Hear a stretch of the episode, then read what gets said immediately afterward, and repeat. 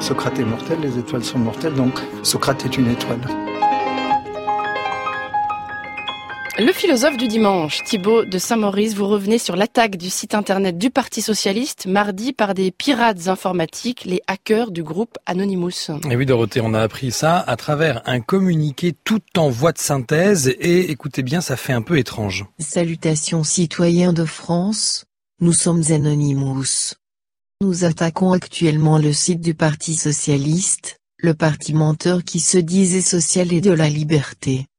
Nous ne voulons aucunement faire de la politique, nous visons uniquement le site du Parti Socialiste, car il est le parti du dictateur Hollande. C'est un peu terrifiant. Oui, ça fait un peu un peu bizarre.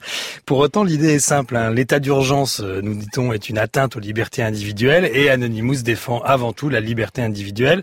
C'est un mouvement libertaire et qui refuse donc toute régulation ou toute organisation qui réduirait la liberté. Alors, à leur manière, les Anonymous ne sont-ils pas les anarchistes d'aujourd'hui? Ben oui, c'est bien la question parce que même s'ils ne disent, même s'ils disent hein, qu'ils ne font pas de politique, on vient de l'entendre, ils sont pourtant porteurs d'un projet politique qui n'est pas si éloigné de celui que portait l'anarchisme hein, à la fin du 19e siècle. Alors l'anarchie c'est quoi? Bah, C'est pas juste hein, comme dans le langage courant le synonyme d'un chaos où chacun ferait ce qui lui plaît sans aucune règle. Non, l'anarchie c'est d'abord en fait une philosophie politique. Elle est née à la fin du 19e siècle avec euh, des philosophes comme Proudhon, Stirner, Bakounine ou même un peu plus tard la féministe américaine Emma Goldman. Et pour les anarchistes, ce qui unit les hommes, c'est leur liberté et ce qui les oppose, c'est toute forme organisée de pouvoir des uns sur les autres. Donc en fait libérer la société du pouvoir pour retrouver la libre association et la libre coopération. Alors écoutons de nouveau les Anonymous et leur belle voix.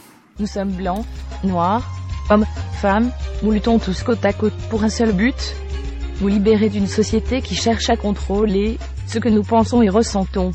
Ensemble nous combattrons pour un monde qui sera en notre contrôle, et non aux mains des gouvernements et des entreprises.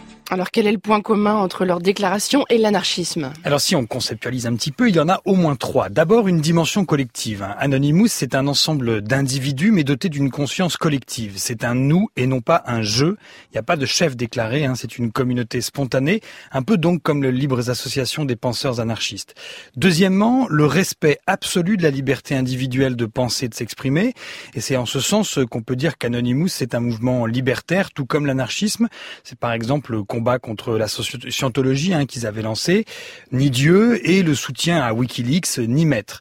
Et puis troisièmement, enfin, le souci de retrouver la maîtrise, c'est-à-dire une certaine forme de pouvoir du peuple hein, contre les lois des gouvernements ou les régulations des entreprises. C'est par exemple leur mobilisation passée contre les grands projets d'accord hein, ou les grands projets de loi internationaux SOPA et PIPA.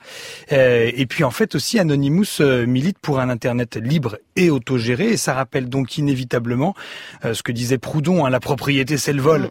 et qui du coup bah, repense l'économie sous le mode de l'autogestion. Voilà pour les points communs. Quelles sont euh, les différences alors? Bah, La différence principale entre l'anarchisme et l'activisme hein, d'Anonymous, eh bah, c'est le refus de la violence. La plupart des philosophes anarchistes justifiaient la violence comme le